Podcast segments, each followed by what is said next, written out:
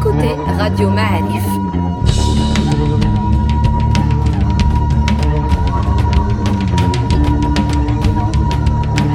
Le podcast Histoire.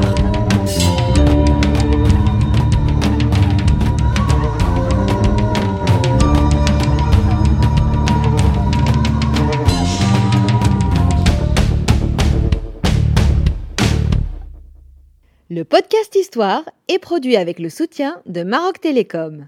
Bienvenue les amis sur Radio Ma'alif, on est très heureux de recevoir aujourd'hui non pas un expert mais deux experts et même une experte. Je commence par présenter madame Jeanne Passler. Bonjour Jeanne. Bonjour. Comment ça va? Très bien. Alors je suis très heureux de vous recevoir parce que vous êtes musicologue. Euh, j'ai jamais vu de musicologue, j'ai vu beaucoup Ah, de musiciens bien. dans ma vie mais j'ai pas vu de musicologue. Vous êtes professeur distingué à l'université de Californie à San Diego, au département de musique. Oui. Voilà, donc euh, professeur distingué, c'est le distingué qui est. Wow, donc ça un- veut un dire super que j'ai beaucoup travaillé le long des années. C'est magnifique. Et depuis 2012, vous êtes au Maroc, vous intéressez à la musique marocaine, à notre radio, à sa musique, à comment, euh, en particulier au temps colonial, on a euh, façonné une programmation musicale radiophonique. Pour euh, pourquoi justement? Pourquoi? Quels étaient les objectifs? Vous allez nous le dire ça aussi. Alors, Mais- vous savez pourquoi le Radio Maroc? Parce que je travaille avant sur le- la musique dans la Troisième République en France, c'est-à-dire de 10 1880 jusqu'à la Première Guerre. C'est parce Jusqu'à la que Deuxième Guerre mondiale. oui, parce que je travaillais sur la radio aussi en France, mais il y avait une publication en Radio Magazine dès le début, avec toutes les programmations de Londres et de Berlin et tout ça.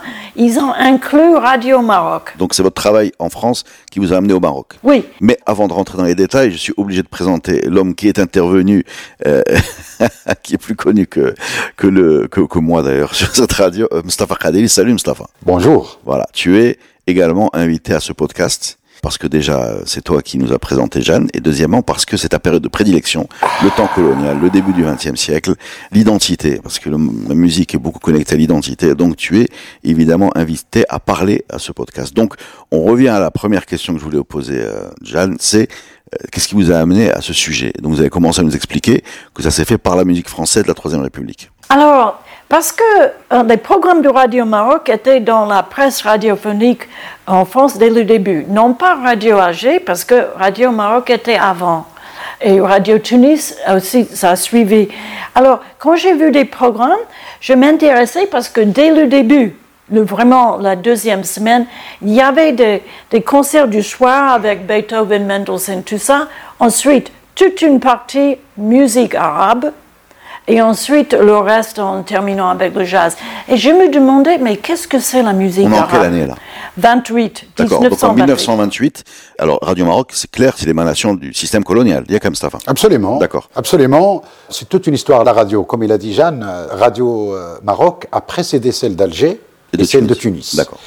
Mais on avait une petite euh, radio un peu privée de Gabriel Vert. Je ne sais pas si vous vous souvenez, le gars qui photographiait Moulay Bien sûr, bien sûr, Abdelaziz, bien sûr, le- 1903. Le bricoleur, Le ingénieur, bricoleur, de Moulay après, ouais. après, Qui a bah, fini d'ailleurs, je pense, à Darbo à faire de l'agriculture un peu Euh, avant-garde. mais il a commencé sa carrière radiophonique à Casablanca. hein. je veux dire, juste avant, il a arrêté en 1927. Il a créé une sorte de. euh, Avant ra- Radio Maroc. Avant Radio Maroc, il a fait Radio Omega à Casablanca. Et il diffusait quelques trucs. Il a diffusé un discours du maréchal Lyoté en direct. Il a diffusé euh, des chants pendant la guerre du Rif pour galvaniser les soldats sur le front. Soldats français, Et- hein. et ouais, ouais, et il faisait ça dans sa villa à Casablanca avant de passer le relais. D'ailleurs, c'est son émetteur qui a été racheté par euh, Radio Maroc qui a commencé Ah. euh, officiellement en février, mais vraiment, vraiment en avril, n'est-ce pas, 15 avril 1928. 28, ouais. 28. Et je crois que ça- on a un livre extraordinaire d'un ancien de la radio marocaine, Abdelrahman Achour. Allô, allô, ici Radio Maroc. Et ben, c'est comme ça qu'a commencé, paraît-il, un certain Mohamed El Mrini, qui était le premier à dire Allô, allô, Huna Radio Maroc. Hona Radio Maroc qui s'appelait Mohamed, Donc le premier. Apparemment, hein, on n'est pas sûr, mais d'après ce monsieur ancien de la radio, probablement c'est lui. Alors je me retourne vers toi, Jeanne, et donc en fait cette Radio Maroc, ce qui a attiré ton attention, c'est qu'il y avait de la musique, disons, européenne, classique, Exact. Mendelssohn, ou je ne sais qui, et ensuite du jazz, mais au milieu il y avait de la musique arabe. Alors c'était quoi cette musique arabe? Alors, ce qu'ils avaient dit dans la presse, c'était 30 minutes de la musique arabe par semaine par les professionnels réputés. D'accord, Alors, 30 en minutes par effet, semaine, en effet, dans la semaine, juste à partir de 17 avril, donc juste après, il y avait des journées de musique marocaine aux Oudaya, payées par le service des arts indigènes, c'est-à-dire le protectorat, où ils ont recueilli beaucoup de musiciens de partout, y inclut des, des Zemmour, des Berbères, des Chikrates et toutes sortes. Ils ont aussi eu la permission du sultan pour faire venir Jaïdi, son musicien principal. Et alors Alors, Jaïdi, est-ce qu'on peut faire un petit zoom sur ce, ce monsieur Jaïdi qui apparemment est important dans l'histoire qu'on raconte? Qui est cet homme en fait? C'est un, grand musicien de, de Salé. De Salé. Oui. Et qui était plutôt un musicien du palais ou du sultan Oui, oui, oui. Et qui est devenu. Euh, il jouait l'ala. Voilà. Au fait, c'est la musique de l'ala. D'accord. Et, C'est et- ça. et cet homme-là, il s'est mis à travailler à la radio, c'est ça? Alors, justement, il s'est présenté euh, au public au jardin des Oudaya, au lieu de juste ses sultans, pour ces journées de musique marocaine en avril de cette même année. Mais quand ils ont dit musique arabe là, je pense que c'était en effet lui et un autre musicien de Rabat qui ont joué avec un petit orchestre, parce que c'est en même temps. Parce que ces journées de musique marocaine, ça s'est passé en même temps que le début de la radio.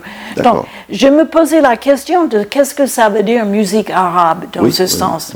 Alors, je ne sais pas exactement, mais je pense que c'est une référence au Fassi qui s'identifiait avec l'Andalousie et l'arabe qui vient de cette langue euh, traduction. D'accord. Donc c'est plutôt de la musique probablement andalouse, la musique arabe. Absolument. D'accord. Oui.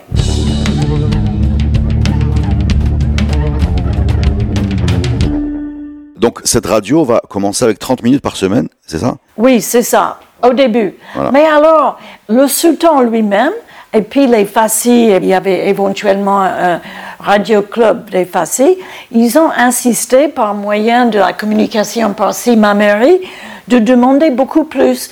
Donc, les Marocains n'avaient pas beaucoup de disques, sauf les élites, mais ils voulaient beaucoup plus de musique. Et alors, en 30, ils avaient créé un conservatoire de musique marocaine, et les professeurs de ce conservatoire, entièrement pour les Marocains, instruits par les Marocains, selon des méthodes marocaines, ont donné à partir de 32 des concerts chaque semaine de la musique andalouse. Et donc, ils ont parlé du concert de musique andalouse. Donc, je vois ça dans le contexte des alliances faites au début du protectorat avec des élites marocaines et leur musique. D'accord. Donc en fait, pour bien comprendre, on décide de passer de la musique marocaine. Euh, Il y a une pression des élites, donc plutôt facile, qui demande plus de musique. On a un déficit de production. On va enregistrer ces gens-là et on va fabriquer ce conservatoire qui va être consacré à la musique andalouse. C'est bien ça. C'est alors, ça. moi- alors moi, je me tourne vers Mustafa et je pose la question, Mustafa, en termes politiques, si on parle deux minutes de politique, de l'organisation coloniale, donc du protectorat. Euh, Pourquoi cet intérêt pour la culture locale en fait? Parce que là on est en 1929, donc on est sous Moulay Youssef, je me trompe pas? Non, moi, c'était Mohamed Ben Youssef, ça y est. le- Ah, c'est le Mohamed bien, déjà. bien sûr. Puis 27. Lyoté est parti? Oui. Il est parti en 1925. Ouais. Pourquoi cette, euh, je vais pas dire, euh, cet intérêt pour la culture marocaine, la musique marocaine, en particulier andalouse, enfin même si c'est elle à chez nous, la, la vision andalouse c'est autre chose, mais pourquoi? Oui, si la radio d'abord en tant que création elle-même, on a parlé de cette expérience de Gabriel Vert, et puis l'intérêt des autorités du protectorat installer un, un radio Maroc qui parle en français à la base. Ils consacrent quelques plages horaires à ce qu'ils appellent la musique marocaine et à travers elle, on va commencer la diffusion de là ou ce qu'on appelle aujourd'hui la musique euh, andalouse. Et donc, au début, c'est juste une petite plage horaire à l'intérieur de Radio Maroc qui diffuse, euh, bien sûr, les bulletins d'infos en français et puis de la musique euh, française. Et peut-être, comme c'était à la marge, on commence à s'intéresser au jazz, à des nouvelles musiques qui apparaissent, alors que c'est probablement pas, peut-être, Jeanne me corrigerait, c'était pas encore le cas en France euh, de diffuser des musiques hors euh, françaises. Et donc, on est dans un contexte quand même où on commence à mettre en place des outils, un petit peu de liens, parce que déjà, il y avait la presse. La France avait créé une presse, soit privée, qui était en français, et un journal en arabe qui a été créé à peu près à Tanger en 1905, mais qui devient l'outil de propagande officielle des autorités du protectorat, qui s'appelle Jalid al-Saada et qui a continué jusqu'à l'indépendance. Ce journal est un outil de communication des autorités de protectorat Voilà, avec voilà. les Alors, élites c'est ma indigènes. question, exactement, c'est ma question. Et, là, la radio, il va pas prendre le relais, mais ça va être un petit plus, parce qu'il faut se mettre dans le contexte aussi. La radio, ça coûtait très cher, Ouais. le poste récepteur. On va les distribuer dans les écoles. hein. On va y venir, on va y venir, mais d'abord c'est les. Non, mais en fait, ce que tu dis, en fait, si je reformule, dis-moi si j'ai bien compris, il faut que les Marocains écoutent. Pour que les Marocains écoutent, on peut pas leur mettre du Stravinsky toute la journée. Bien sûr. Et donc, du coup, l'outil de propagande devient inefficace vis-à-vis des populations marocaines. Donc, on va mettre de la musique marocaine pour, pour pouvoir mais, travailler, quoi. Mais on- les, les Maro- les Marocains, l'élite marocaine qui a vu le poste radio au début, qui ont eu les moyens de l'acheter, ils attendent leur plage horaire. Ils vont pas écouter la radio tout le temps. D'accord. Non, non, ils attendent leur plage horaire. Il a évolué, bon, euh, un quart d'heure, 20 minutes, 30 minutes, et puis ça évolue. Donc on attend juste ce moment-là. Parce qu'il y a une énorme antenne, paraît-il. C'est une batterie qui coûte cher.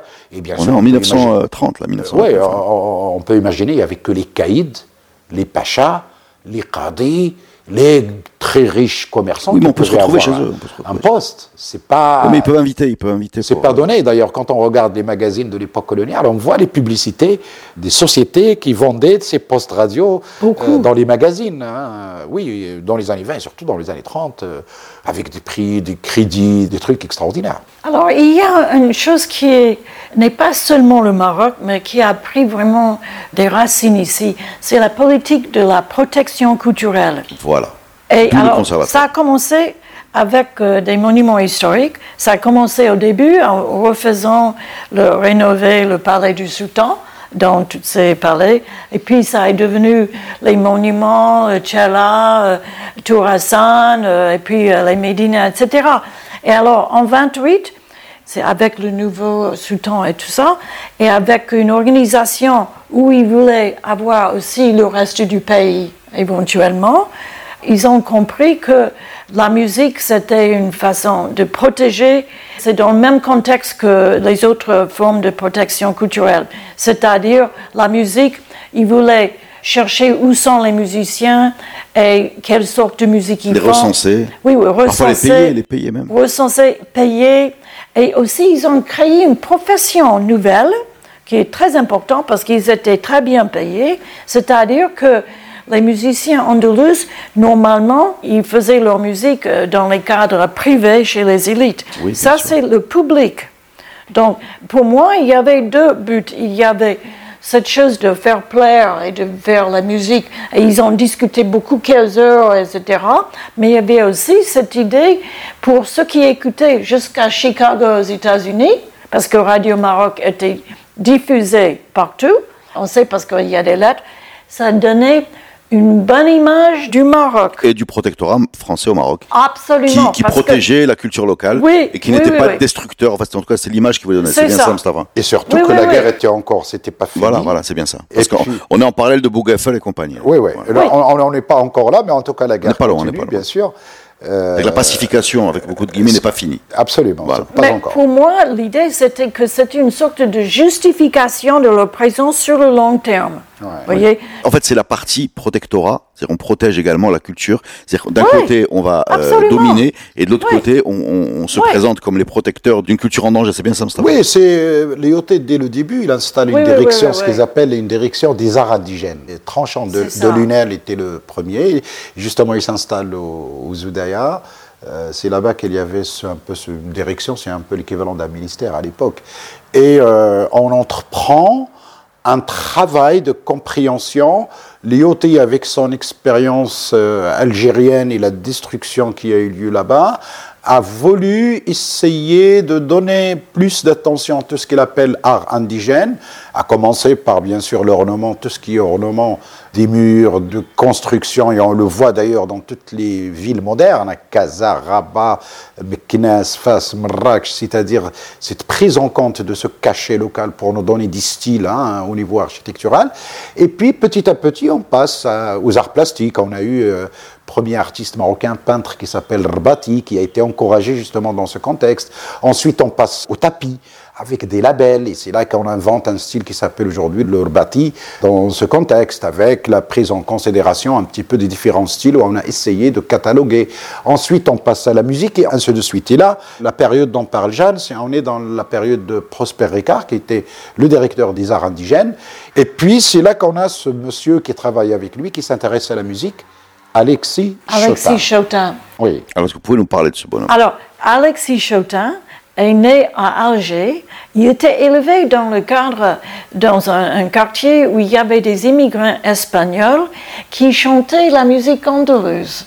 Le flamenco. il s'est intéressé. C'est le flamenco ou, ou autre C'était musique andalouse, on dit. Espagnol. Oui, espagnol en tout cas.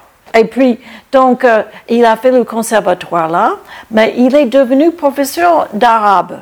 Alors, il a eu un poste à Salé, il était professeur d'arabe, À l'école- littéraire, à l'école à des notables de Salé, des Alors, fils de notables. Excuse-moi Jeanne, pour Oui. l'anecdote, quand il était directeur de l'école des fils des notables à Salé, Oui. il avait refusé l'inscription à un certain Abdelrahim Bouhabid.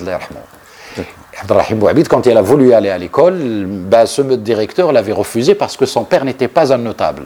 Ah, Et son père fait intervenir quelqu'un, et c'est là qu'il a été accepté parce que le père d'Abdelrahim Bouhabid était menuisier. D'accord. Et c'est ce monsieur-là, bon, bah, c'est les instructions, parce qu'il fallait avoir un avis favorable des autorités coloniales pour accéder à l'école des fils des notables.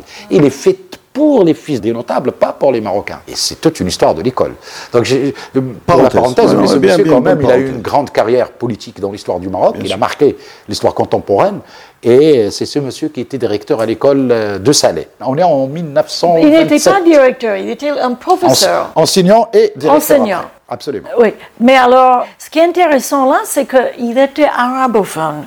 Donc, il s'intéressait à la musique, mais comme ça, en amateur, comme les Français qui s'intéressent à la chanson populaire dans leur patelin, n'est-ce pas? Donc, il est allé, il a recueilli des chansons en dehors de Fès, dans la brousse berbère en dehors, entre 22 et 27.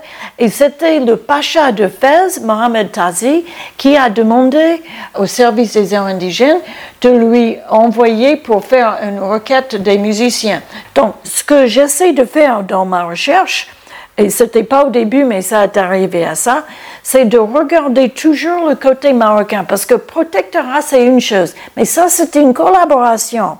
Et alors, ils ont créé la profession de musicien marocain dans le public et ils ont payé beaucoup. Il y a aussi, par exemple, avec Tazi, il y avait une collaboration. Et puis, euh, à la radio, au début, c'était euh, Ricard Chautin et deux Algériens vivant ici, y inclus Simari. Donc, je suis un peu dans la même perspective de l'exposition faite par la princesse Lala sur le boulevard 5 en ce moment, où, quand ils ont des belles photos des villes nouvelles, ils disent les villes nouvelles n'étaient pas possibles sans le savoir et l'artisanat marocain.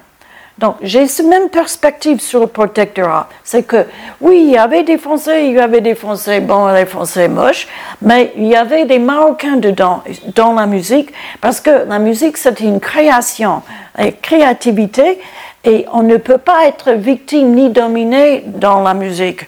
Donc, ils étaient Oui, des bien sûr, partenaires bien sûr, bien sûr. à plein, les Marocains. Bien sûr, bien sûr, je suis convaincu que dans le détail des notes et de la musique de la production, Oui. le protectorat ne pouvait pas intervenir, ni Oui, n'avait pas c'est la main. important, hein. Ah, bien sûr, c'est important, mais c'est une. Enfin, je pense que personne n'en doute. Euh, on on n'a pas de. euh, par contre, euh, le choix de la musique. Le Maroc a un patrimoine musical très varié. On a parlé beaucoup de musique andalouse, mais on peut parler des Gnawa, Issaoua, Ah Gilela, ouais. Ahwa, Shahidous. Oui, Je mais peux la- vous la parler radio comme ça. Justement, la- justement, justement. dans la j'arrive. programmation. Ma question, euh, on a parlé beaucoup de musique andalouse depuis le début. Est-ce que c'était la seule musique qui avait le droit de citer à la radio? Oui, non. Pourquoi? Euh, Est-ce que la diversité va Euh, On a quand même l'impression qu'on a beaucoup insisté sur ce style musical, peut-être au détriment des autres. Est-ce que mon impression est vraie? Euh, ils ont essayé d'établir le ALA ici. Et ça s'est passé au Conservatoire de musique marocaine. C'était pour tous les étudiants de toute euh, origine, euh, sans sûr, payer, etc. Donc, ils ont essayé d'établir cette musique très importante, n'est-ce pas, qui était en train de disparaître. Parce qu'il paraît que les maîtres ne voulaient pas partager leur savoir. Et ça, c'est c'est aussi en Algérie.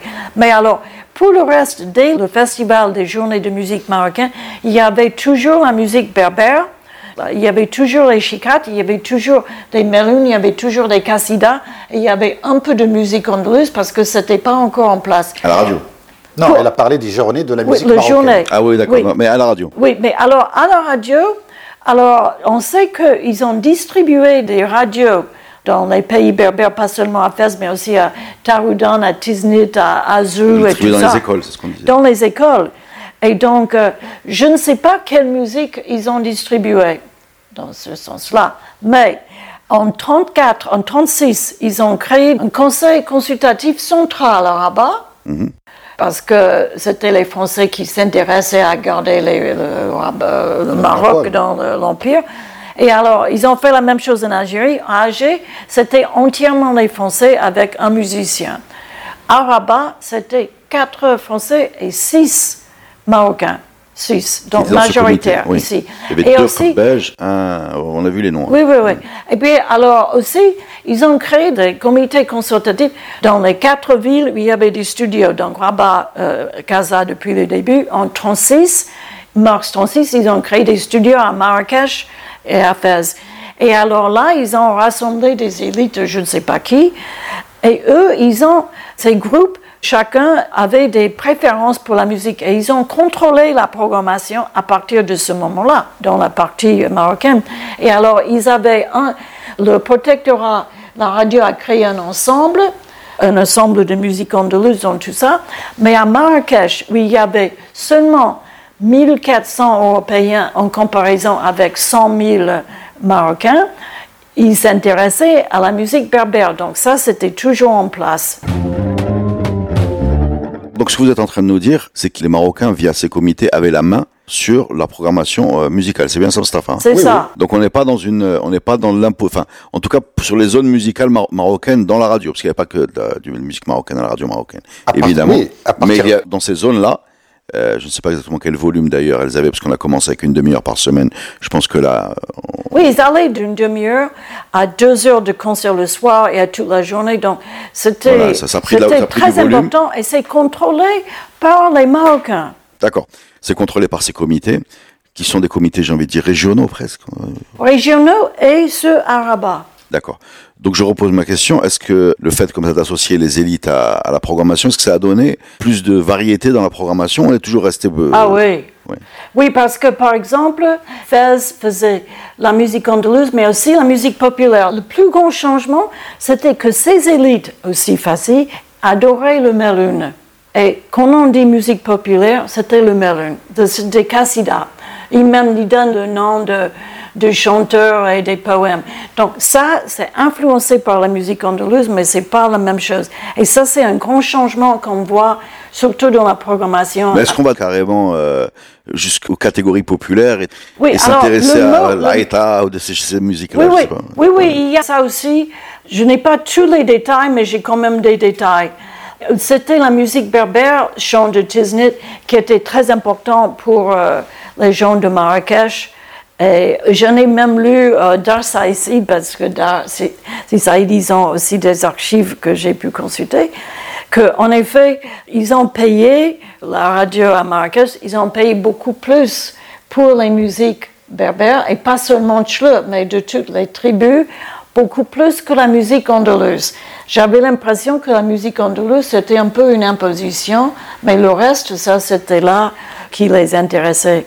C'est là, c'est là qu'on va voir apparaître justement la grande star de ce qu'on appelle la musique shlouh, la musique des rois, le Hajj Blaïd. Et je crois que, bien sûr, il y a le glaoui derrière, parce que justement, il y avait plusieurs raïs. On a des enregistrements qui datent des années 20 euh, des, des mais là, c'est le Hajj Blaïd, d'ailleurs, qui est toujours aujourd'hui une icône pour Ah ouais, l'ensemble référence, des ouais. rois du Souss et de l'Anti-Atlas, du Haut Atlas central également de Marrakech, qui reste l'icône, euh, etc. Et puis, il va même euh, au-delà parce qu'il va enregistrer en France chez Beidafone. Et je crois que sur YouTube, il y a l'un de ces enregistrements qui date de 32-33, qui commence comme ça. بيضافون تقدم الرئيس الحاج بالعيد بحضور الأستاذ محمد عبد الوهاب فودافون كومباني شهيرة عمارة باريس الحاج بالعيد والرئيس مبارك بحضور الأستاذ محمد عبد الوهاب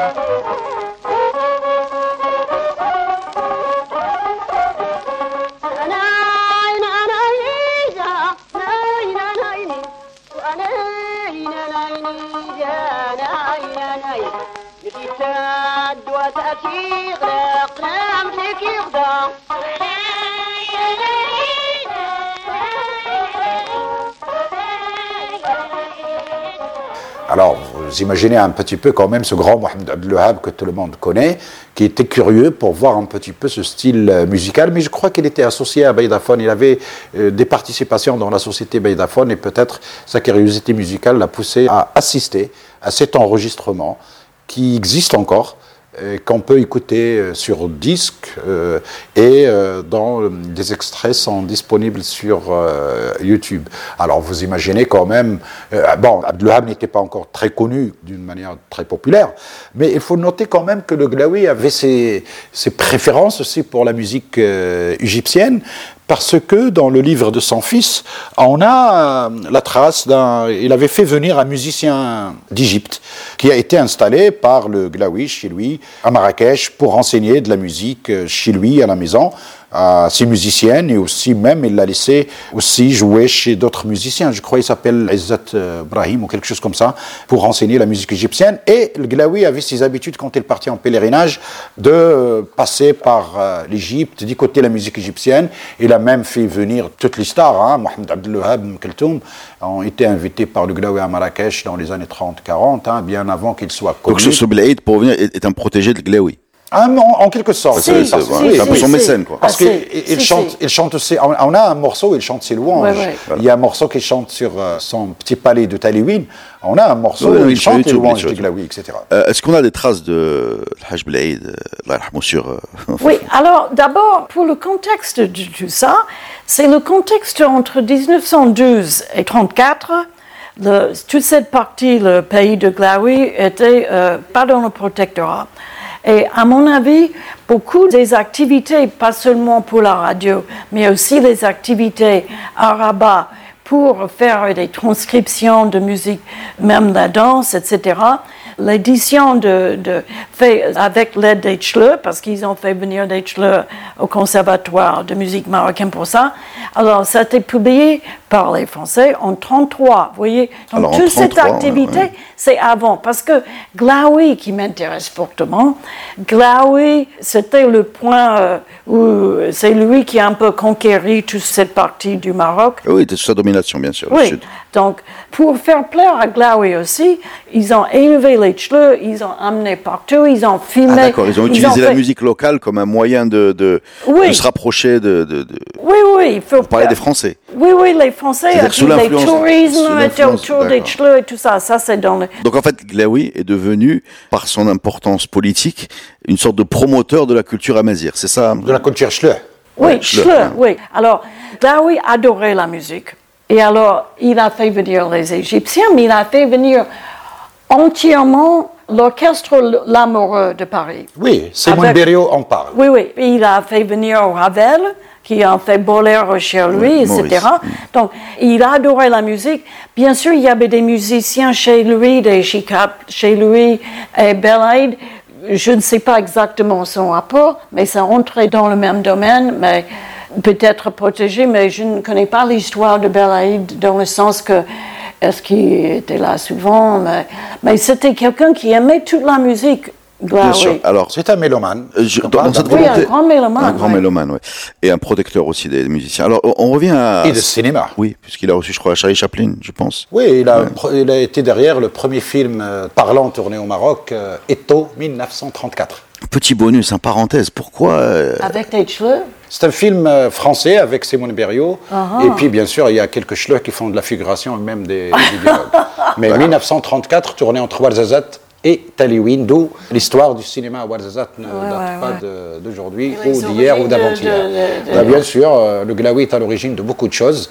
On en parle sur le plan politique, sur d'autres choses, mais bon, mélomane, amateur de cinéma et bien sûr euh, très connaisseur un petit peu des arcanes du monde, comme il a reçu Charlie Chaplin ou, ou, Churchill. euh, Winston Churchill absolument, et d'autres euh, euh, têtes euh, de personnalité. Vous nous avez montré, Jeanne, euh, le codage. On sent que les Français ont, avaient comme réflexe, et pourquoi pas d'ailleurs, de coder, de transcrire, de noter, de ranger, de, de consigner, voilà, de consigner euh, l'art euh, marocain ou la population marocaine, y compris les individus, dans des cases. Et on a vu qu'ils ont codé même les danses locales en disant, en inventant des codages pour le pied droit, pied gauche, etc. Ça, on l'a vu. euh, C'est la notation voilà, de, de Voilà, donc on a vu ça. euh, et quelle est l'idée derrière le fait de coder tout ça C'est-à-dire, est-ce qu'on a peur que ça disparaisse? Est-ce qu'on a envie de l'enseigner? Est-ce qu'on a envie de le préserver? Est-ce qu'on a peur que l'arrivée de la modernité détruise ça? Ou est-ce que c'est une façon de se rapprocher des gens? Je ne sais pas. Je, je pense que c'est dans ce politique de protection culturelle. Parce que d'abord, on ne va pas lire ça à danser. Les Marocains n'ont pas besoin d'une notation. Mais pour, comme il a fait pour Jaidi, ça fixe un certain moment pour l'avenir, pour que ça soit gardé, si vous voulez. Et ce qui est très intéressant, parce que peu après ça, c'était le grand festival de musique marocaine à Fès en 1939. Extrêmement important parce que c'est juste avant la guerre.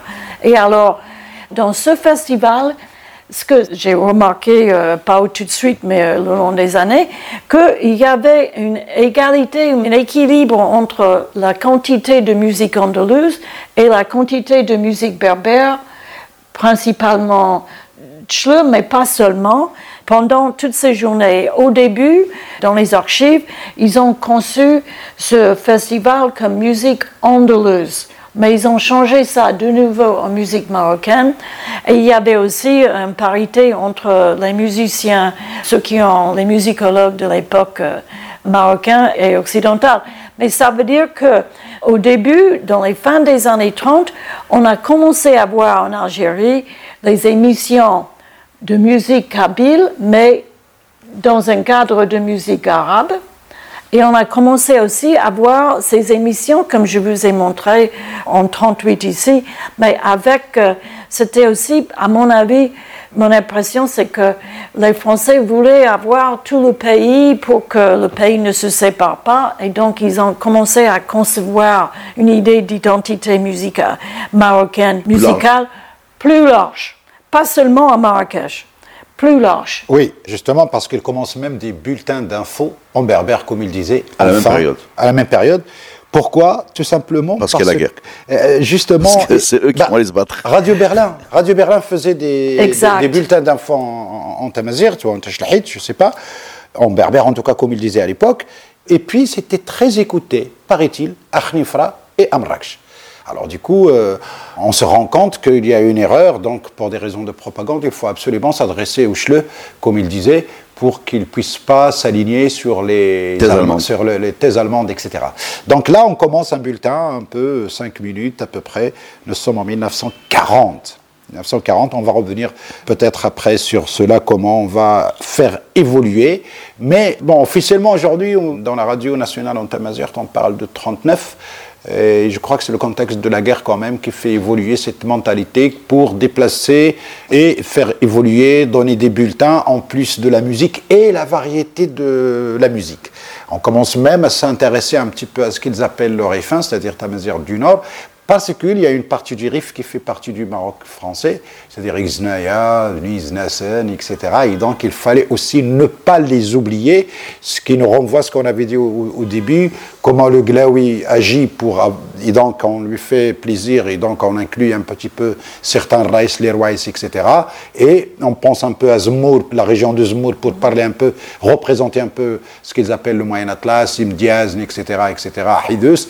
Et avec la contrainte de la guerre et l'évolution politique dans les années 50, on fait qu'on va commencer à s'adresser à ces gens-là parce que justement la crise politique elle est là et donc il faut faire, euh, comment dirais-je, la propagande. Et ça commence en 40 avec la Radio Berlin. il y avait un Ashlahi d'ailleurs, euh, comme des Marocains, des Algériens, des Tunisiens à Berlin. Ça, c'est un autre sujet pour la propagande nazie, ça, une autre paire de manches. C'est extrêmement important parce que pour cette raison de Paris, de Berlin, d'Égypte et tout ça, ces émissions en arabe avec la musique, etc., les Parisiens de Paris ont décidé de créer une chaîne très puissante à Tunis, Tunis PTT, contrôlée par eux. Et alors, c'est justement pour ça, c'était créé en automne 38. Euh, Donc ça, c'est exactement le contexte. Mais ça a pris les Algériens longtemps de créer des émissions kabyles. Tandis que ici, avec Marrakech, c'était musique berbère dès le début, vous voyez. Mais la chaîne, ils ont créé alors après la, des émissions berbères au Maroc à partir de 45. C'est la date que j'ai. Et puis, alors, le mardi, le jeudi, le samedi, de 19h45 à 21h, je ne sais pas quoi. Donc, il y avait aussi, ils ont créé en 48 ou 47 une chaîne arabe et puis une chaîne française. Alors, quand j'ai regardé le programme, ça m'a surpris parce que les émissions en berbère, information et musique, parce que c'est toujours musique et information. À mon avis, c'est la musique qui a attiré. Bien sûr, Et puis, ils ont mis les renseignements au milieu. bien sûr. Donc, si vous voulez partir, euh, et les Français, même chose, les causeries au milieu. Mais alors, qu'est-ce que, comme musique, j'ai trouvé que les émissions berbères étaient entièrement dans la chaîne française. Et la musique andalouse, les deux côtés. Ah, explication. On a besoin Donc, de décrypter ça. C'est extrêmement intéressant. Bien sûr. Alors, j'en ai accès des programmes pour ça, On est en quelle année là? 48. Après la Deuxième Guerre Oui, mondiale. oui, oui, oui, oui, oui. Mais il faut travailler sur à la tire euh, dans des programmes entièrement en arabe pour aller beaucoup plus loin dans tout ça. En 53, ils ont fait trois chaînes françaises, arabe, berbère. Mais quel arabe On dit le- en arabe. Alors, c'est dialectal parce qu'ils ont commencé à faire des cours en dialecte marocain. Mais au début, Radio Maroc, c'était quel, dans quel arabe ils ont commencé au début? Alors, moi, je pense que c'était littéraire classique pour euh, les élites. Il y a toute une discussion sur ça. Donc, c'était euh, pas marocain. Hmm. Donc, il, euh, C'est après la guerre, donc, qu'ils pensent à passer à ce. oui, ou pendant, pendant, Pendant pas la Deuxième Guerre. Oui, pendant, oui. De 39. toute façon, on a quand même l'impression qu'en temps de plus, plus la crise est forte, que ce soit le Covid ou, ou la guerre, euh, deuxième guerre mondiale, plus on essaie de se faire comprendre par le plus grand nombre, et plus on abandonne l'académisme et qu'on se rapproche de, de, Et des l'idéologie. Exactement. Là, on- ce Et que parler veut dire. Voilà, voilà, voilà. voilà. Ouais. Mais c'est aussi une période où ils ont reconstruit le pays, hein, quand les, les autorités, c'est pas seulement Fès, Marrakech, Rabat, Casablanca, mais le reste du pays. Donc, ce qui disparaissent, ce disparaissent par les années euh, 50, c'est que, oui, il y a un peu de musique andalouse, mais on l'appelle musique classique. Ah, Et puis on parle de la musique populaire, c'est de plus en plus, pas seulement Tchle, mais tous les autres domaines. Et puis on parle de la musique moderne. Et alors, dans les années 50, il y avait un orchestre populaire dit Maloun, à Rabat, un orchestre moderne de l'Orchestre national de la radiodiffusion marocaine et un orchestre andalou. Donc l'andalou, ça prend un peu sa place euh, avec la variété ce qu'on appelle d'autres. moderne, à mon avis, euh, dans ce contexte-là, c'est un orchestre de type égyptien, quoi. Ça, oui, ben, Oui. Non, non, c'est-à-dire, les- Là, on est dans le background de ce qu'on va connaître euh, après Euh, l'indépendance. euh, euh, montrez-le On a- on moi comme ça, je veux, je veux vous dire. Oui, voilà, voilà, c'est un orchestre, exactement. C'est un Ah, oui. orchestre. euh, alors, ouais, ouais, je- C'est le background des musiciens qu'on va trouver après l'indépendance de ce qu'on appelle la musique marocaine. Abdelnabil Girari, Ahmed El Bidawi, Mati Ben Qasim, ils vont tous commencer dans cet orchestre moderne dont ils viennent de Oh, parler. wow, Et c'est eux la base de ce qu'on va appeler la musique moderne, avec certains qui ont été en Égypte, comme Abdelwahab Agoumi, et qui vient et qui installe le conservatoire en enseignant la musique égyptienne. Alors, c'est toute l'histoire idéologico, je ne sais pas quoi, comment l'appeler, de la notion de la modernité, avec cette évolution qui va avoir lieu dans les années 50, mais dans le contexte de crise politique, et justement, on va essayer de jouer sur le culturel, sur la musique, sur l'art, etc., voudrais- pour dissoudre la crise euh, politique qui était au Maroc, qui était, euh, je veux dire, c'est le début de l'agressivité du mouvement euh, de libération euh, nationale avec la création des, carrément de l'armée de libération Mais nationale. je comprends bien le côté. Moi, j'ai juste besoin d'apporter un point. C'est important de dire, c'est important d'insister sur un point. C'est que cet orchestre, par exemple, moderne qu'on voit là, c'est un orchestre qui est une création de la radio, comme des orchestres andalous. Ce sont des grands ensembles qui se produisent à la radio, dans les élites. Mais il faut quand même rappeler que si on va dans la musique populaire marocaine, quelque chose qui ressemble à cet orchestre moderne n'existe pas. Il n'y a pas à, je sais pas, Esfi, Oujda, ou Khnefra. Bah, on est à Khnefra, Rabat. je- Non, On est à mais même, même, non, il n'existe qu'à la radio. C'est-à-dire qu'il n'y a personne qui se retrouve comme ça à 40 pour jouer chez des gens. Les gens, dans leur euh, sphère privée, ont toujours fait appel à des ensembles plus, euh, plus petit. euh, plus petits, mais très différents musicalement. Vous allez avoir de l'Aïta, vous allez avoir euh, Gilala, Hidous, Aïssawa. Toutes ces choses-là ont rarement été représentées au niveau des médias marocains. C'est ça Très que- rarement. Il faut, c'est le, ça il faut le dire. Aujourd'hui, quand les Gnawa sont au patrimoine mondial et s'ils sont euh, célébrés, etc., moi, quand j'ai commencé à mon âge, quand j'ai commencé à m'y intéresser à 30 ou 40 ans, je peux vous garantir qu'ils ne passaient jamais à la radio. Donc c'est important à dire. Bien sûr. pas- et que l'inverse est vrai, c'est-à-dire ce qu'on avait à la télé, c'est-à-dire ces grands ensembles comme l'orchestre moderne, n'était non plus jamais chez les gens. Tout à fait. Voilà, c'était deux mondes disjoints, les musiques euh, de trance populaire, etc., ou les festives, et tu avais les musiques savantes, comme les trois orchestres que Jeanne vient de nous montrer, l'orchestre Melhoun, traditionnel, l'orchestre andalou, que tout le monde connaît parce qu'on l'a grandi avec tous les soirs, et l'orchestre moderne qui était Sarah al Cobra qu'on avait parce que ces gens-là sont restés jusque, il faut dire ça. Et on avait un autre monde, et ces deux mondes, bizarrement, se sont rejoints très tard. Justement, la modernisation de la musique, dite populaire ou la shabi, comment les Marocains, les Marocains juifs vont moderniser cela, et ça va devenir une sorte de musique à cabaret. Et du coup, tout un imaginaire qui va se construire là-dessus en parallèle avec ces musiques qui vont devenir un peu officielles au niveau de la radio, au niveau de la télévision, comme tu as dit, quelque chose qu'on ne voit pas, qu'on n'écoutait pas, et ça a mis du temps pour que l'élite se sente euh, issue d'abord du peuple avant d'être élite. Peut-être elle a son style musical comme toute l'élite du monde, mais ça ne veut pas dire qu'elle n'aime pas aussi ces musiques qui viennent des roots. Et ça, c'est. Non, c'est pas une question d'aimer ou de ne pas aimer. Pour moi, ça, je ne veux pas rentrer dans une philosophie, mais c'est l'image qu'on a envie de donner. L'image qu'on a envie de donner. C'est ça. Euh, c'est que l'élite peut ramener des Gnawa chez elle, mais l'image qu'on a envie de donner est une chose différente de ce que tu aimes vraiment.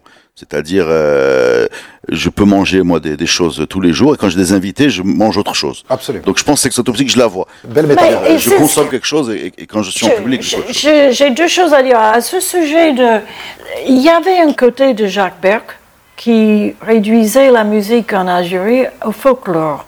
Alors, le côté folklore, ça peut être toutes ces petites choses, mais c'est dans une catégorie de folklore. Oui, Heureusement, au Maroc, on n'a jamais utilisé ce mot.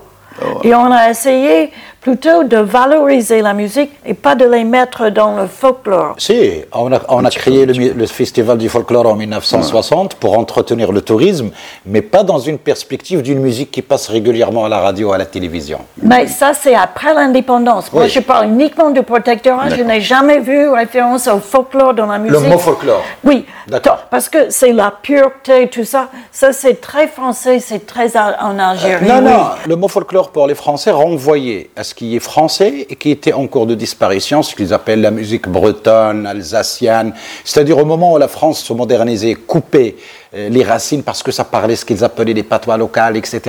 Il y a des papiers, des écrits où on s'intéresse à cet aspect dit du folklore dans la culture française, mais quelque chose d'ancien, de rural, de régional, oui, qui, oui, oui. Ça, qui, qui, ne cadre pas avec la vision de la République. Mais aussi, ça, en 37, ils ont eu une grande colloque sur ça. Mais c'est pour vous dire, nos Jacques Perc, il y a une thèse très importante pour un Français qui dit que l'Algérie, c'est la musique du folklore. Moi, ça me rend malade.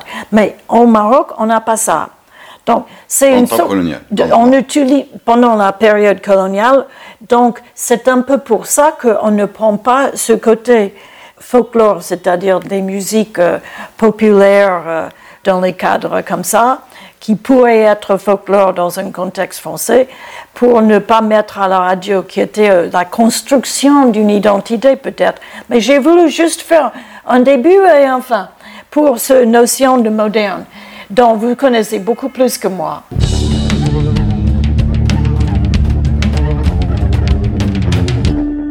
Alors, il y avait une réunion le 14 janvier 1939, une réunion du comité consultatif central de radiodiffusion qui s'est passée à Dar el Makzen, c'est-à-dire le sultan, et ils ont mis un aveu formulé par les membres indigènes celui de voir se développer une musique marocaine moderne.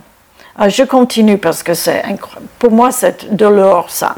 La plupart, ça c'est les procès-verbaux, la plupart des auditeurs en effet sont là de n'entendre que de la musique andalouse. Déjà. Beaucoup n'apprécient que médiocrement la voix aiguë des chicats et le succès grandissant des disques égyptiens froisse certains d'entre eux dans leur amour propre de marocain.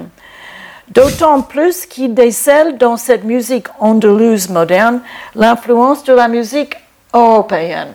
D'accord. Alors, ça, c'est 39. Alors, ensuite. Donc, il trouve qu'il y a, je, je, parce que, que ça, vous avez raison, c'est de l'or. Donc, il trouve qu'il y a trop de musique andalouse, qu'il soupçonne de venir un peu sponsorisée par l'Europe, Euh, les chirets, c'est très aigu. Ça passe pas dans les ondes d'ailleurs, je vous le dis. Euh, donc c'est ça ce qu'il est. Voilà, les chirets, c'est très aigu. Jusqu'à aujourd'hui. non, mais c'est une question aussi de qualité de réception des, des radios. hein. Il y, a, il y a un problème technique aussi sur, euh, sur le spectre.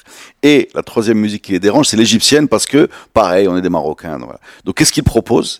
Alors, c'est intéressant parce que en dehors de ça, ils ont aussi demandé à Chautin, qui était cet intermédiaire né en Algérie très pro-marocain, de créer un cours, ou n'importe, pour essayer de former des Marocains, de former une musique moderne avec les Marocains, c'est-à-dire de les former.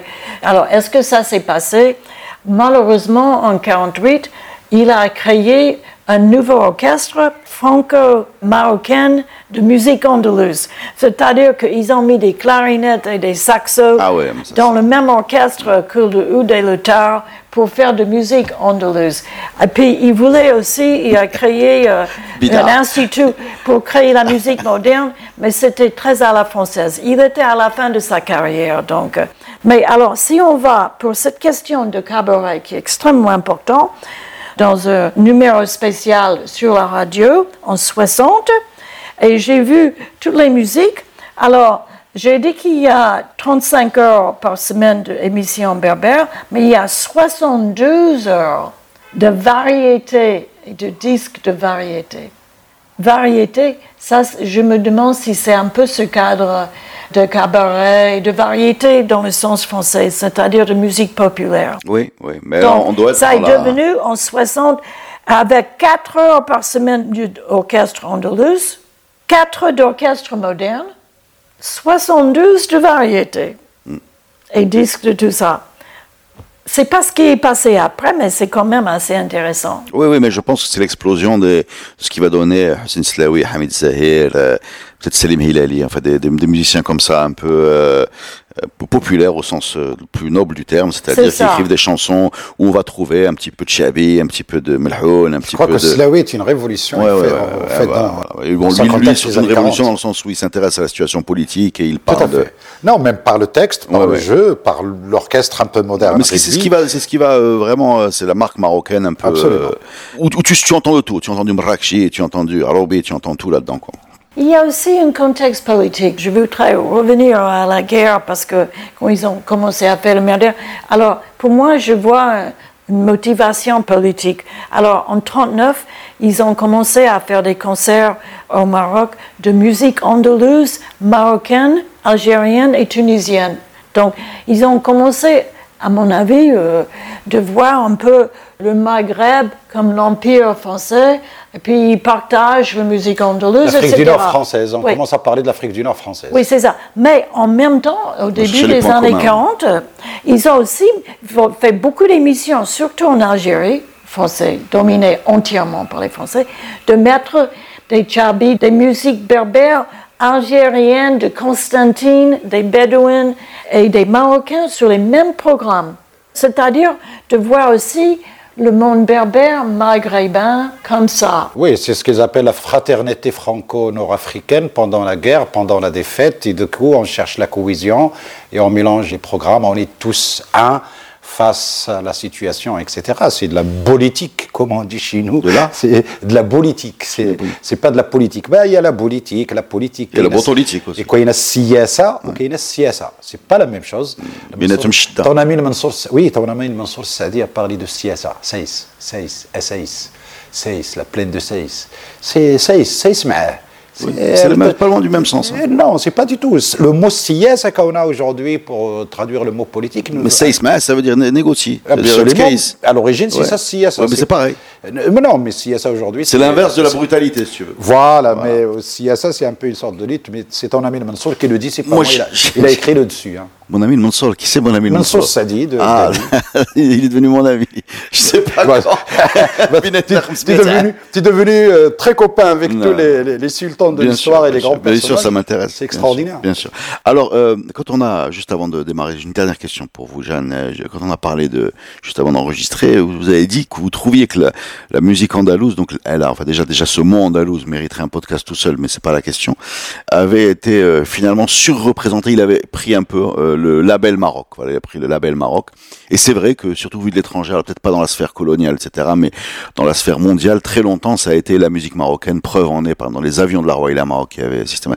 Et vous m'avez dit, c'est dommage. Vous pouvez développer ça, vous dire pourquoi et comment. Enfin. Alors, comme observation de voir musique arabe dans les programmes au début, quand j'étais à Paris, dans les archives de la radio, ça m'a posé la question c'est quoi et c'est qui?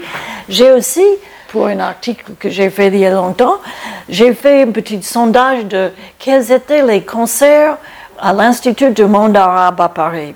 Et pour les concerts maghrébins, ils étaient à l'époque, avant que je venais, n'est-ce pas? Donc 2010, 11 comme ça, entièrement musique andalouse. Bien sûr. Alors, puis, quand j'étais à... Euh, en quelle année, sur quelle période c'était Avant 2012. Avant 2012, Parce que j'ai avant joué que au je venais ici. Sans, sans faire de musique andalouse. Oui, 10, 11, par là. Et alors, donc, je me posais la question, parce que j'étais au courant des formes populaires dans l'Afrique du Nord, du Raï, de tout ça. J'ai dit, mais où se trouve le reste? Donc, mon projet depuis, c'était justement de voir Le reste. pourquoi cette domination qui existe à nos jours, pour cette belle musique qui a raison pour être admirée, et tout ça, mais où se trouve le reste? Donc, ça, c'est la raison pour mes recherches, justement. Donc il faudra revenir quand vous aurez trouvé la réponse.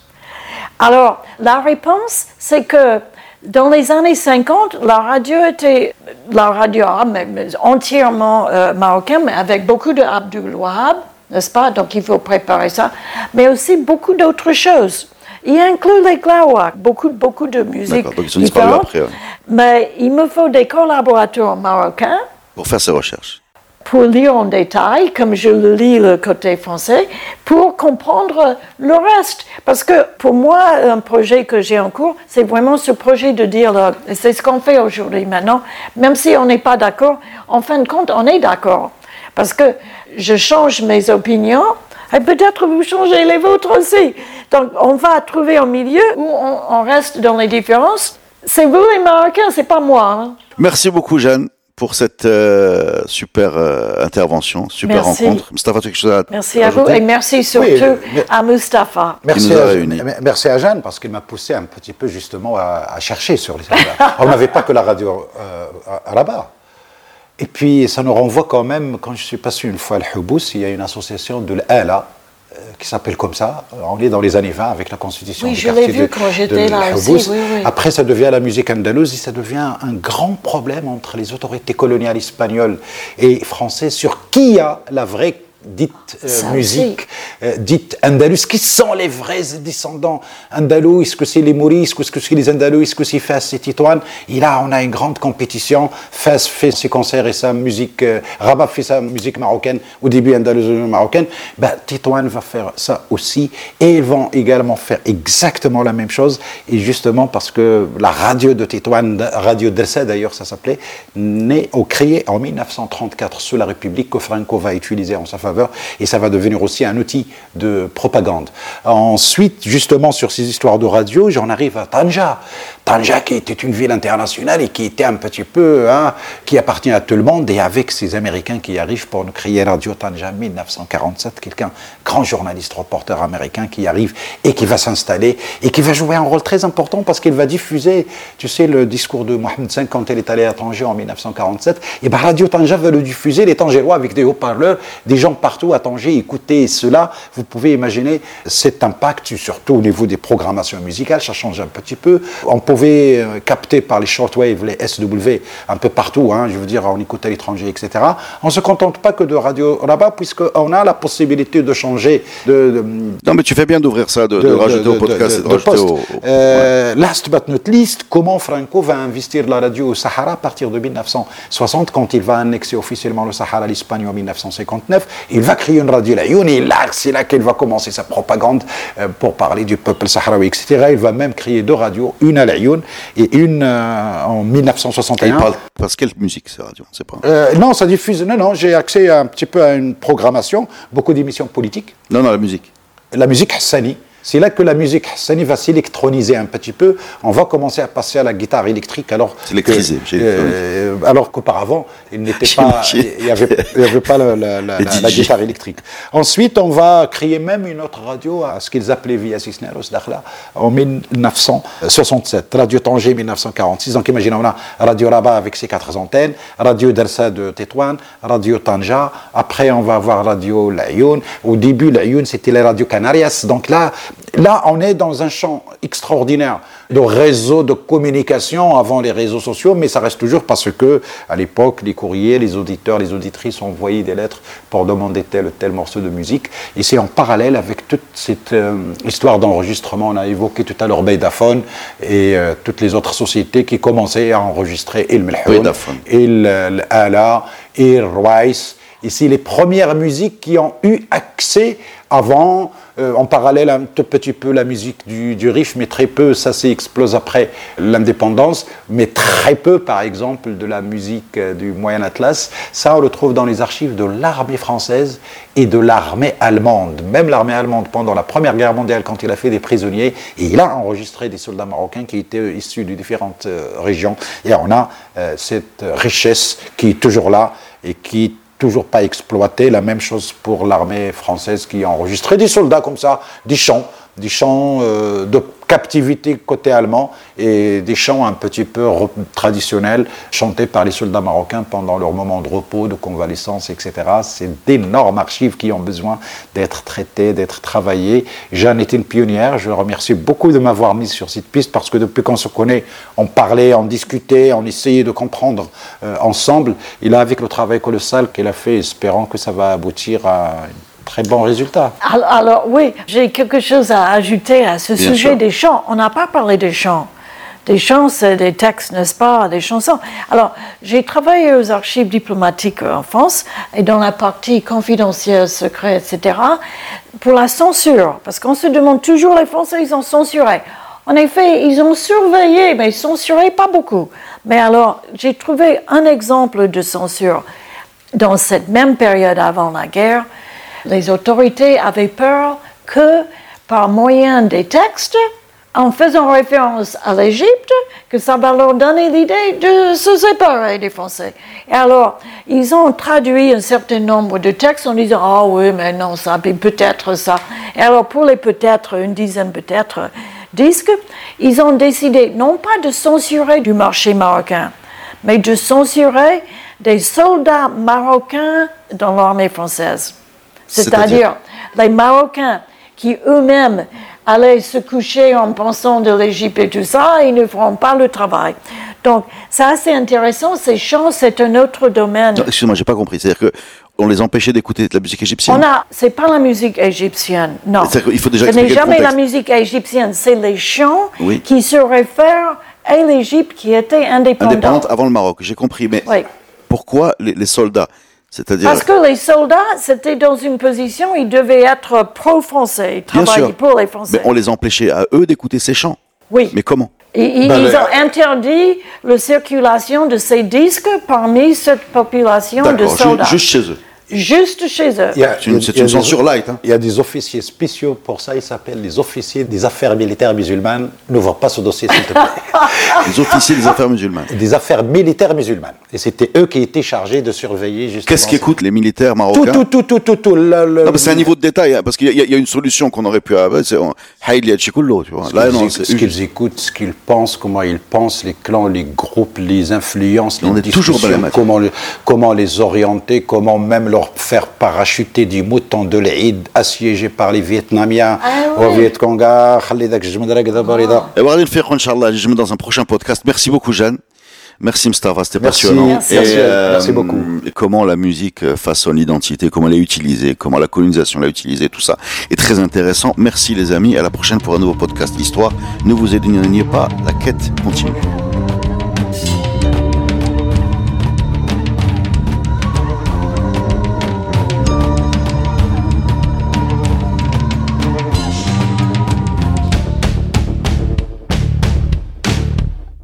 Le podcast Histoire est produit avec le soutien de Maroc Télécom. Maroc Télécom, un monde nouveau vous appelle.